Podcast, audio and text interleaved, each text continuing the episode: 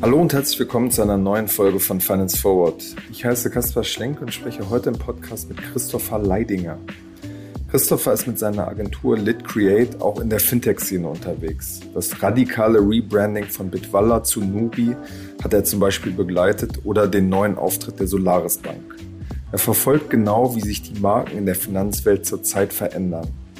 Im Podcast haben wir darüber gesprochen, welche Rolle eine Marke eigentlich spielt, welche Markenstandards N26 gesetzt hat und ob das verrückte Design der Cash-App eigentlich in Deutschland funktionieren würde.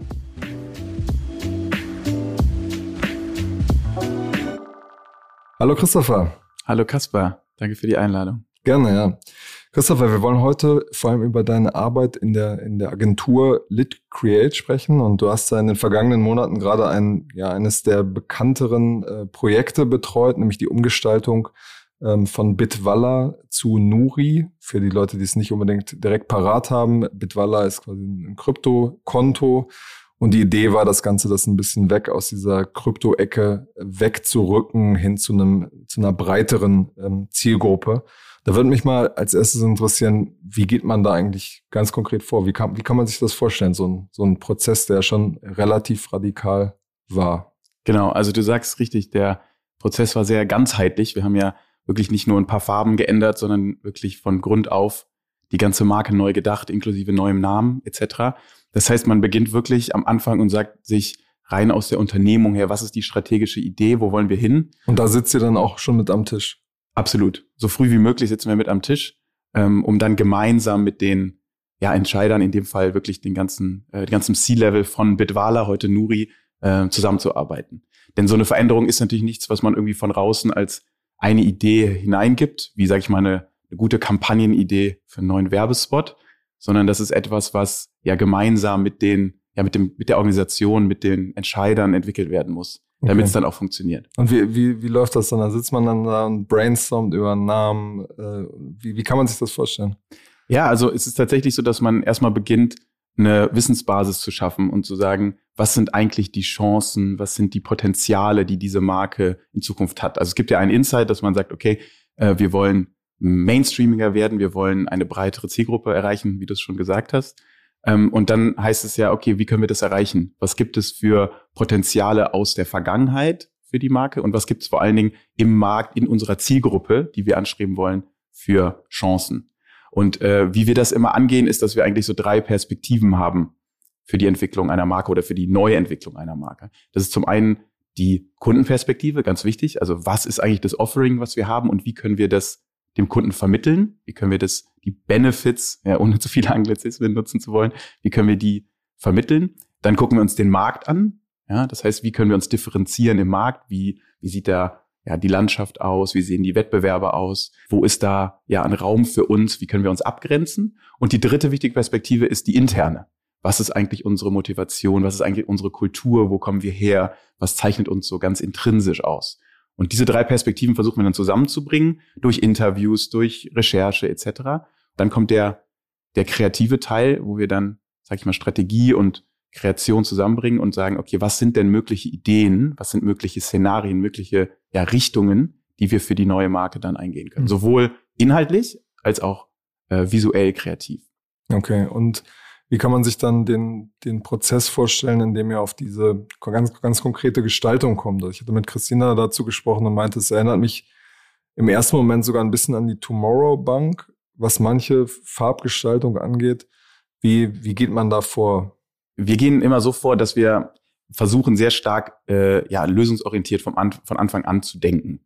Das heißt, wir versuchen nicht zu überlegen erstmal, was sind eigentlich so äh, Attribute, Adjektive, die uns in Zukunft auszeichnen wollen. Das hat man vor vielen Jahren noch oder vor einigen Jahren noch im Branding sehr stark so gemacht, dass man sogenannte Markenwerte definiert hat, sondern wir versuchen von Anfang an zu überlegen, was heißt eigentlich so eine ja eine Storyline, was heißt ein Narrativ, eine Positionierung, was könnte das für potenzielle Narrative sein? Und was heißt das dann direkt übersetzt in eine Gestaltung. So und dann fangen wir von Anfang an an eigentlich so ja so Richtungen zu explorieren, zu sagen, okay, eine ist ein bisschen verspielter, eine ist etwas lifestyleiger, eine ist etwas ähm, ja vielleicht technischer oder technokratischer Und anhand dieser verschiedenen Szenarien und Richtungen hangeln wir uns dann Schritt für Schritt zum Ergebnis. Und was ist das jetzt? Ist das jetzt verspielter oder lifestyleiger oder? Also es ist, äh, was ganz, ganz wichtig war, und das ist im Prozess dann noch stärker äh, klar geworden, das war ähm, im Briefing am Anfang noch alles gar nicht so klar, das haben wir uns dann gemeinsam erarbeitet, war, dass das Thema Diversity oder Vielfalt eine extrem wichtige Rolle spielt. Und zwar sowohl im Hinblick auf die Zielgruppe, die unterschiedliche ja, Persönlichkeiten abdeckt, aber auch unterschiedliche Motivationen, ähm, ja, bei, bei Nuri einzusteigen oder äh, Geld zu sparen, ähm, aber auch im Hinblick auf ja die Vielfalt der Möglichkeiten der, ja, die durch neue Finanztechnologien ermöglicht werden. Das heißt, außerhalb von klassischen, traditionellen Finanz- und Anlageprodukten zu gucken und zu sagen, okay, was haben wir durch Blockchain etc. eigentlich für Möglichkeiten, neue äh, ja, neue Formen unser Geld anzulegen und, und äh, zu vermehren. Und es ist ja so, dass am Ende dieses Prozesses, das sieht das Ganze anders aus, hat eine andere Marke ja. und man kann im Moment noch nichts anderes machen. Hat das jetzt quasi schon einen Effekt, dass man es einfach, also verkürzt gesagt, anders angestrichen hat? Also der Effekt äh, zeigt sich natürlich über die Zeit. Das ist ganz wichtig. Bei Branding ist es nicht, das ist, glaube ich, auch der entscheidende Unterschied dann wiederum zur Werbung, wo es vielleicht, ein, wo man dann sagt, einen direkten direktes Ergebnis spürt, sondern hier geht es natürlich um eine langzeitige Gestaltung. Es wird kein neues Rebranding im nächsten Jahr geben, wo es wieder einen neuen Namen gibt, sondern es geht darum, eine Planung zu machen, wirklich für die nächsten Jahre und zu sagen, wir wollen in Zukunft für das stehen, was wir jetzt sind, nämlich ja, sag ich mal, einen einfacheren, demokratischeren Zugang zu diesen neuen finanziellen Möglichkeiten. Mhm. Aber das heißt, diese, diese, diese neue Gestaltung mit den gleichen Funktionen hat jetzt kurzfristig keinen Effekt, sondern erst nach einem halben Jahr merkt man das eigentlich. Spricht das die neue Zielgruppe tatsächlich an, in Kombination mit, mit neuen Produkten auch, oder? Also ich glaube, es ist beides. Ein Stück weit ist natürlich äh, ein so aufmerksamkeitsstarker Auftritt wie der neue von Nuri, äh, sorgt natürlich auch erstmal für, ja, für Aufmerksamkeit dafür, dass, dass äh, Leute aufhorchen, sich das anschauen. Es ist ja auch sehr ungewöhnlich, immer noch äh, für den Bereich ähm, ja, Bank Banking im weitesten Sinne, dass wir, dass man so eine Gestaltung hat. Da gibt es ja noch nicht so viele, die so äh, aufmerksamkeitsstark und laut äh, auch kommunizieren. Ähm, aber vor allen Dingen wird man das mittelfristig bis langfristig sehen, äh, inwiefern man damit eben es erreicht, eine Beziehung wirklich aufzubauen zu den Kunden. Hm. Wie war so das erste äh, Feedback der der Kundinnen und Kunden? Ja, es war durchweg sehr gut. Es uns sehr gefreut Muss jetzt sagen. Muss ich sagen, na klar. Nee, aber ich meine, bei so einer großen Veränderung wird es doch bestimmt auch ein paar Leute gesagt, äh, gegeben haben, die sagen so, what the fuck, was ist Total. das jetzt hier? Total, das hätte ich jetzt auch gesagt. Also es ist äh, tatsächlich so bei einem Rebranding, vor allen Dingen bei einem so ganzheitlichen, dass man immer, ähm, dass es immer Leute gibt, die darüber stolpern, die, denen es vielleicht auf den ersten Blick nicht gefällt. Vor allen Dingen Leute, die sich eng verbunden gefühlt haben mit der alten Marke die äh, da irgendwie existent, ja, existente oder bestehende Kunde waren bei Bitwala und die sich auch daran gewöhnt hatten, nicht nur an das Design, sondern auch die Art und Weise, wie die Marke ihnen gegenüber aufgetreten ist. Und die sind natürlich ein Stück weit erstmal verwundert oder perplex, äh, wie stark die Veränderung ist und müssen sich daran gewöhnen. Aber Marke ist ja nie, äh, es ist gar kein demokratischer Prozess. Es wurde ja nicht abgestimmt und dann versucht, quasi das zu finden, was den meisten Leuten gefällt und möglichst wenig sage ich mal, äh, ja, möglichst wenige ähm, äh, schlechte Meinungen zu bekommen, sondern die Idee ist ja wirklich zu sagen, okay, wir haben ein, eine strategische Idee, wir haben eine Vision für die Marke, für die Unternehmung und dafür brauchen wir eine Marke, die das repräsentiert. Und dann ist es auch in Ordnung, wenn ein Stück weit Leute erstmal verwundert sind und sich dran gewöhnen müssen. Was sich gezeigt hat, ist, dass gute Rebrandings ähm, äh, ja auch dafür sorgen, dass Leute nach kurzer Zeit das sehr schnell vergessen haben und äh, sich an die neue Marke gewöhnt haben. Mhm. Und dann funktioniert das auch. Wenn man sich jetzt so Fintech-Produkte mal anguckt, mhm. gibt es ja eigentlich drei Argumente oder drei größere ähm, Themen, warum man sich für ein bestimmtes Produkt entscheidet. Also ganz klar natürlich die Kosten, das, ähm, wie, wie teuer ist etwas. Bei einem Bankprodukt gucke ich immer, wie hoch sind die Gebühren, ähm, wie sind die, die anderen Konditionen. Dann gibt es, wie ist das Produkt aufgebaut, habe ich da irgendwie Spaß daran, das zu benutzen. Dann gibt es diesen Faktor, der wahrscheinlich nicht immer klar zu messen ist, die Marke. Ja? N26 strahlt ja was Bestimmtes aus, Revolut strahlt was aus, auch eine Sparkasse mhm. strahlt am Ende was aus. Absolut. Als, als Markenexperte wirst du natürlich immer sagen, dass die Marke da eine, eine große Rolle spielt, aber wie nähert man sich der Frage, was für eine Rolle spielt ihr eigentlich in diesem Konstrukt aus, aus Kondition, Produkt und Marke? Ja, das ist eine gute Frage, ähm, weil das natürlich auch eine Frage ist, die häufig kommt von, von äh, unseren Kunden. Ich glaube, es spielt eine ganz zentrale Rolle und es ist einfach eine von diesen Faktoren. Dinge wie Kosten können dafür sorgen, dass du dich für ein Produkt vielleicht entscheidest, weil du sagst, die Konditionen sind besser. Ähm, eine Funktionalität kann dafür sorgen, dass, ja, dass du dich einfach wohler fühlst in der User Experience einer bestimmten Fintech-Lösung beispielsweise. Ich glaube, das, was ein entscheidender Faktor dafür, dass Leute wiederkommen, dass Leute auch einem Produkt treu bleiben oder einer Dienstleistung treu bleiben, ist dann am Ende doch die Marke. Und ich glaube, dass dieser, dass dieses Argument immer wichtiger wird in Zukunft. Wir sehen das an Beispielen wie Tomorrow, ähm, die jetzt stark das Thema Sustainability äh, besetzen. Ähm, es gibt aber auch andere Produkte, die in ganz anderen Bereichen ähm, sich sehr fragmentierte Lifestyle-Nischen gesucht haben und zu sagen, okay, hier können wir äh, konkret einen Mehrwert schaffen. Und da mhm. wird dann Marke extrem relevant. Beispiel ist auch Alice, mit deren Gründerin du ja auch gesprochen hast vor kurzem, die sich dann ganz konkret gesagt haben, okay, wir konzentrieren uns auf ein, eine Finanz-App, ein Finanzprodukt für Frauen. Äh, und so gibt es immer mehr und so fragmentiert sich der Markt immer mehr. Und dadurch wird eigentlich die Marke immer wichtiger. Denn sowas wie Funktionalität und Kondition, wenn wir uns ganz ehrlich sind, in der Vielzahl der Fintech-Produkte sich dann doch auch sehr stark angleicht. Hm. Man könnte ja auch argumentieren, dass es an der, an der Nutzerführung, an der Nutzeransprache liegt. Also da sind ja die Grenzen dann auch äh, fließend. Ne? Absolut. Absolut. Also da, da, haben, da würden wir jetzt auch aus der Markensicht niemals behaupten, dass wir das alleine gemacht haben. Es ist einfach ein Bestandteil, der einen Einfluss auch haben kann auf ein Produkt und auf eine User Experience. Aber einfach nur eine Marke zu definieren und etwas schön anzumalen, reicht natürlich nicht aus. Hm. Ihr habt ja, äh, einer eurer Kunden ist ja auch die Solaris Bank, die ja ein, ein B2B-Produkt machen, also sich an andere Firmen richten. Da frage ich mich schon ein bisschen, warum brauchen die jetzt äh, so eine fancy Marke? Ähm, haben die irgendwie zu viel Geld? Also streng genommen, streng genommen sprechen die ja keine Endkunden an. Deswegen könnte man ja auch sagen, eine total funktionale total funktionaler Auftritt reicht eigentlich völlig. Ja, das könnte man sagen, aber ich glaube, ein, erstmal ein entscheidender, eine entscheidende Erkenntnis und entscheidende Entwicklung auch der letzten Jahre ist, dass man zwischen B2B und B2C auch nicht mehr so entscheidet, also unterscheidet, pardon. Also ähm, man hat vielleicht noch gedacht, dass, B, dass, äh, ja, dass Marke eigentlich nur für B2C relevant ist, aber heute sieht man, dass, ähm, dass eigentlich Marke gleichermaßen für, für B2B und B2C wichtig ist. Ähm, ja, warum ist das so? Ich meine, man spricht ja dann eine, eine kleine Zielgruppe an und es kann ja manchmal auch ein gutes Signaling sein, wenn man sieht, okay, das ist nur funktional, die schmeißen kein Geld dafür raus und äh, investieren stattdessen in, in das Produkt. Mhm. Weil es am Ende B2B2X oder B2B2C ist. Das heißt, du musst als Plattform, in dem Fall als äh, Banking as a Service Dienstleister, was Solaris Bank ist, ähm, musst du auch zeigen können, dass du in der Lage bist, äh, ein Produkt zu bauen oder den Hintergrund für ein Produkt zu bauen, ähm, was beim Endkunden ankommt. Äh, und nicht nur eine technische Lösung, sondern dass du wirklich verstehst, was heißt Contextual Finance, was heißt es, ähm, Finanzprodukte näher an den Kunden ranzurücken. Wenn der FC Bayern eine Kreditkarte machen will für seine Fans oder für den Fanclub, dann ist es extrem wichtig, dass der Dienstleister dahinter steht, der diese Kreditkarte dann baut, versteht, was es heißt, äh, diese Kreditkarte ja zu ermöglichen. Ähm, und was ganz wichtig bei der Solaris Bank war, war dieses Thema einfach ähm, ja viel klarer darzustellen, viel einfacher äh, zu machen. Wir kamen von einer sehr technokratischen Darstellung, ja sehr über eine Kommunikation sehr stark über technische Dinge, über APIs etc.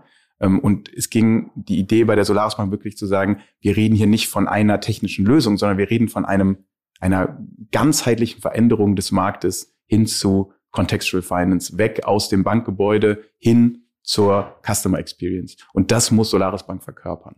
Wie siehst du so den, den Buy Now, Pay Later Markt? Weil das ist, da sieht man ja genau diese beiden Ebenen. Also Klarna, die sich vom reinen B2B-Geschäft hin zu einer Endkundenmarke entwickelt haben. Hm. Und dann sehr, sehr viele Anbieter, die den anderen strategischen Weg gegangen sind. Also zum Beispiel ein, ein RatePay oder ähm, Afterpay, die sich dann eher nur an Händler mhm. richten, vor allem. Und dadurch sieht man ja so ein bisschen, wie sich Marken weiterentwickeln können. Wie siehst du diesen, diesen Space? Total. Ähm, also Klarna ist natürlich ein super Beispiel für eine, ja, ein Rebranding oder eine Markenentwicklung.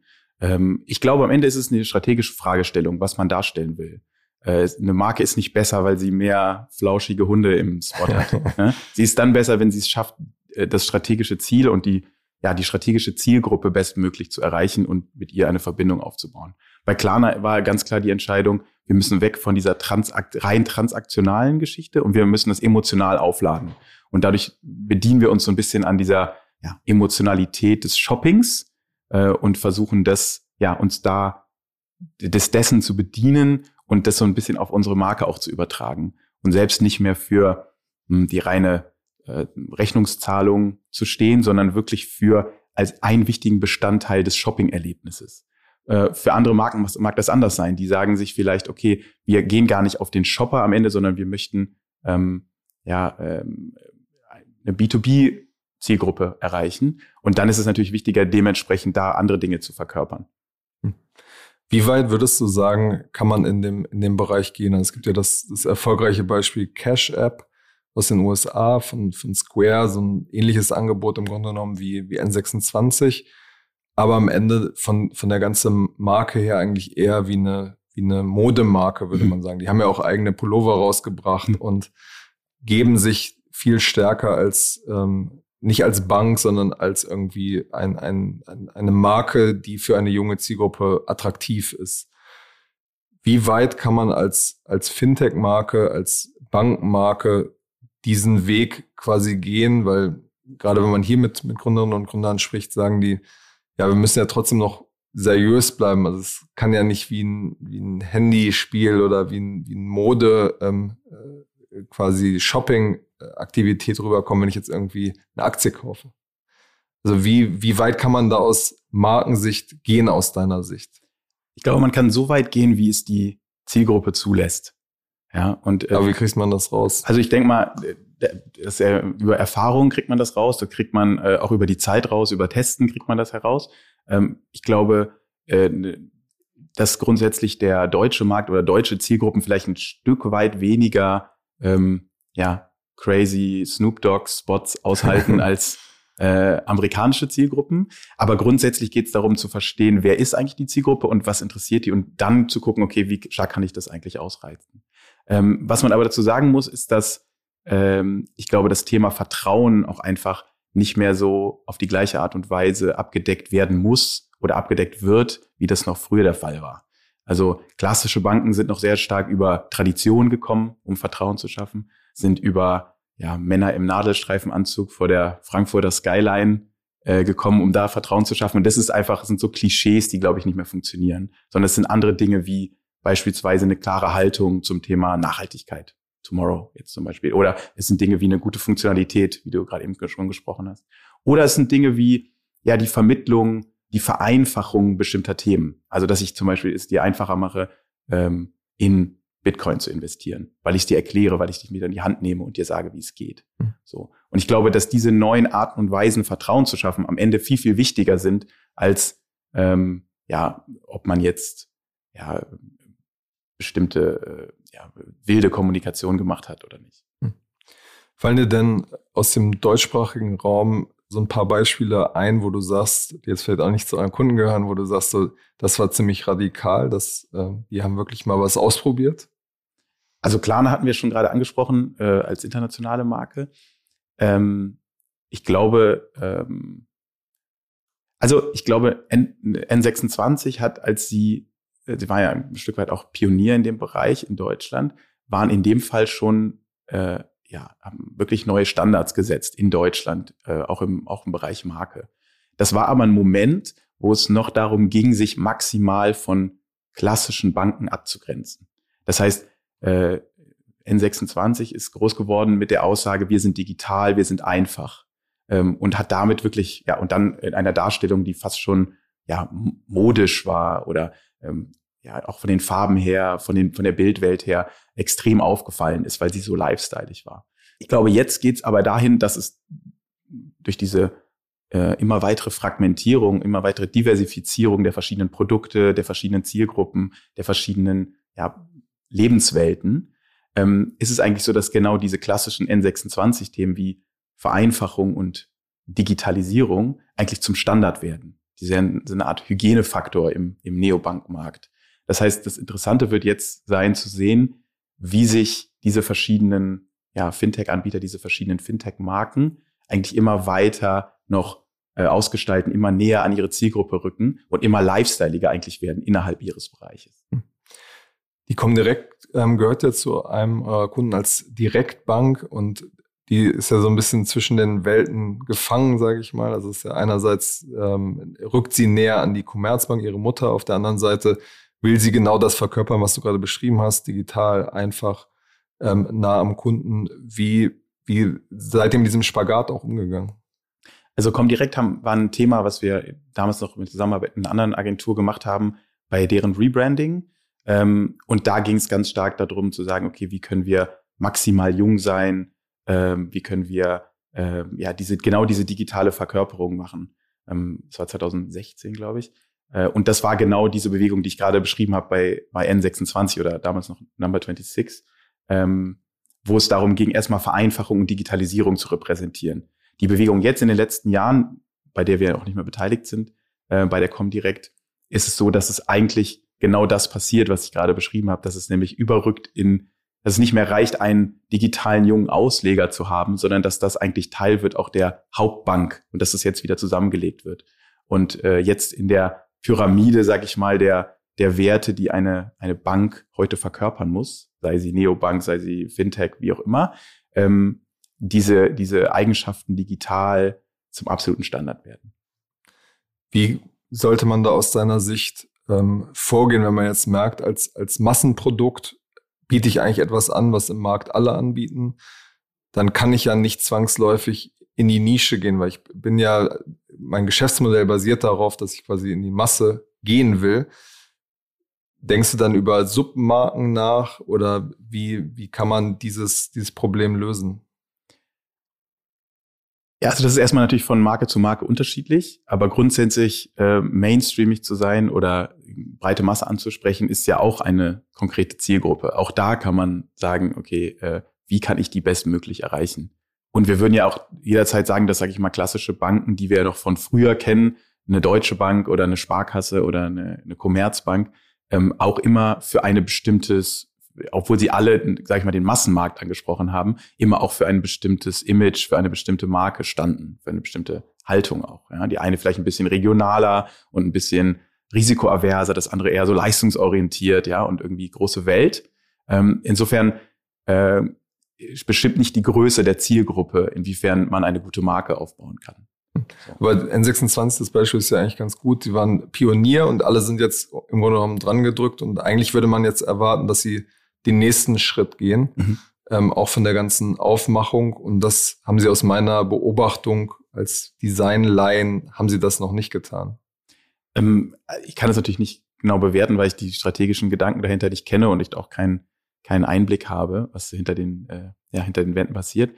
Aber ich denke auch wie du, dass es da einen Schritt geben wird und dass es da eine Weiterentwicklung passieren wird, die über diese klassischen, wir sind eine Neobank, äh, und wir sind äh, neu, jung und digital äh, hinausgehen wird. Und es da in, in den, und da bin ich mir sicher, dass sie daran schon arbeiten, auch eine Weiterentwicklung und eine stärkere Positionierung im neuen Neobankmarkt geben wird. Wir hatten ja über Cash App schon gesprochen, die ja eine sehr verrückte Marke aufgebaut haben. Würde sowas in Deutschland eigentlich funktionieren? Also ich glaube, es würde funktionieren, aber erst dann, wenn der Beweis angetreten ist, dass es äh, genug andere Leute international in den USA beispielsweise nutzen. Ähm, also es würde nicht allein, ich glaube, ein Cash-App in dem, ja, in dem, in der Art von Branding, die wirklich so aufmerksamkeitsstark ist, und da gibt es ja auch einige andere Fintechs in anderen Bereichen, die ähnliche laute, laute Designs haben, ähm, würde wahrscheinlich so initial erstmal nicht funktionieren. Da sind die Deutschen vielleicht dann doch ein bisschen zu konservativ oder doch noch ein Stück vorsichtiger äh, in dem Bereich. Aber ich könnte mir gut vorstellen, dass eine Cash-App ähm, nach einigen Jahren, die sie sozusagen erfolgreich äh, in den USA oder erfolgreich international unterwegs waren, dass es dann auch genug Abnehmer in Deutschland finden würde. Ähnlich wie bei Klarna. Wir hatten ja vorhin bei ähm, im Kontext zu Nuri schon darüber gesprochen, dass die, die Marke diverser werden will, mehr Frauen auch ansprechen will. Das ist ja ein Thema, was in der ganzen Branche ähm, irgendwie ja sehr wichtig geworden ist und die, die Firmen beschäftigt. Wie, wie geht man damit als Marke um, wenn man jetzt irgendwie sagen will, ja, hier wir sind irgendwie die Sparkasse oder wir sind der große Robo-Advisor? Kann man, die sagen alle, sie bemühen sich darum, aber funktioniert das? Also du meinst jetzt diversere Zielgruppen anzusprechen? Genau. Ja, ja. Ähm, ja ich glaube, das wird sich zeigen. Also ich glaube, es, äh, es, es wird definitiv funktionieren, weil diese Zielgruppe existiert. Das heißt, es ist nur eine Frage, ob man es schafft, die richtig anzusprechen. Nuri ist ein gutes Beispiel, weil sie das wirklich nicht, sich nicht nur anstreichen, was das angeht, sondern äh, also quasi die Fassade neu anstreichen, sondern wirklich das auch von innen heraus leben, stark bemüht sind, äh, immer mehr Frauen auch einzustellen, dann Gleichgewicht herzustellen, mit Christina eine CEO zu haben, die ja, außergewöhnlich eigentlich eine, noch außergewöhnlich leider, eine Frau als CEO im Fintech-Bereich zu haben ähm, und dann auch einfach zu sagen, ich bin mutig und ähm, und gehe einfach mal einen neuen Weg und versuche damit äh, ja mehr Frauen anzusprechen. Insofern ist es, glaube ich, erstmal jetzt sehen wir viele Bemühungen und es wird sich zeigen, wie sich wie es sich durchsetzt. Äh, es ist aber nur eine Frage der Zeit, denke ich. Wie unterscheidet man dann ernsthafte ähm, Bemühungen und Änderungen versus ich äh, streich das irgendwie bunt an und sag so, ja, okay, jetzt ist es auch für Frauen offen? Also ich glaube, äh, es ist immer, es ist äh, immer eine Zusammensetzung von vielen Komponenten. Ähm, Design, wie gesagt, ist nur das erste initial sichtbare äh, Element. Ähm, Organisation spielt eine große Rolle. Wie ist die Kultur intern? Ähm, welche Leute arbeiten da? Mit welcher Überzeugung? Was ist auch die Haltung der gesamten Organisation und Unternehmung im Hinblick auf Nachhaltigkeit, im Hinblick auf Diversity etc. Und dann auch, wie übersetzt sich das in ein Produkt und übersetzt sich, wie übersetzt sich das für den Kunden ähm, in eine, eine gute Lösung? Ähm, und nur wenn all diese Komponenten zusammenkommen, kann es auch wirklich funktionieren. Und ich glaube, das war vielleicht auch ein Stück weit oder ist manchmal noch das Problem bei Marken, die äh, sich das Thema Diversity nehmen. Und das ist nicht nur im Fintech-Bereich so, ähm, dass sie äh, zwar gute Intentionen haben, aber das eben nicht konsequent über alle, alle Bestandteile des Unternehmens und der Organisation hinweg leben. Und dann kann es auch nicht funktionieren langfristig. Du hast jetzt Christina als, als wichtigen Teil dieser ganzen Markenentwicklung auch schon genannt.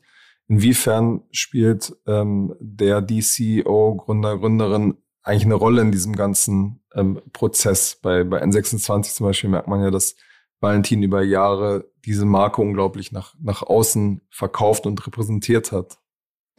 Ähm, also es spielt extrem große Rolle. Grundsätzlich spielt Marke ähm, also spielt das ganze C-Level immer eine sehr große Rolle für die Marke, weil natürlich diese Personen sehr sichtbar sind. Das ist jetzt aber nicht nur im Neobankenbereich so, sondern überall so und haben damit natürlich einen äh, entscheidenden Effekt und einen entscheidenden Einfluss auf die Wahrnehmung der Marke.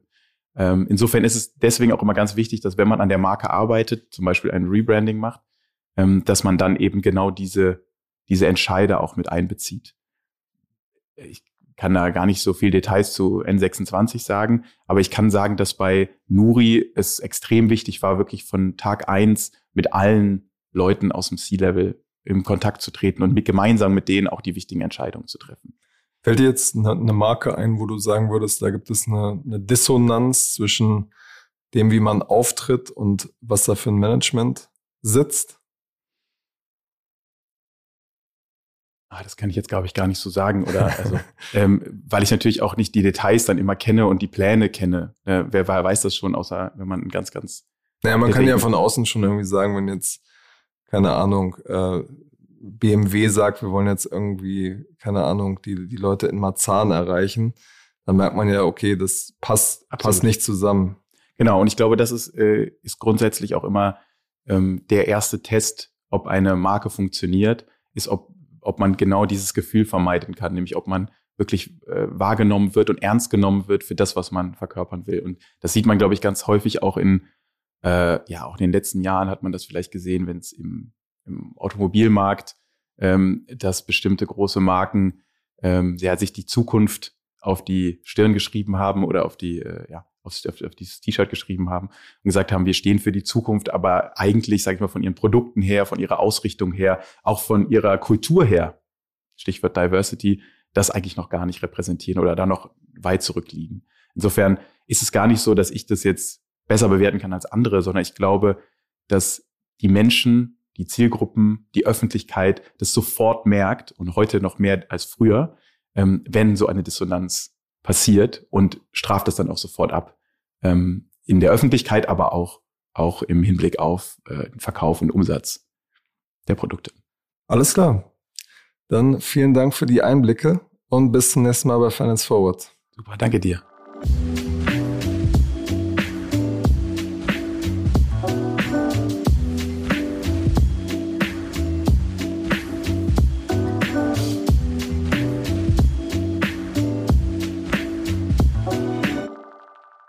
Dieser Podcast wird produziert von Podstars bei OMR.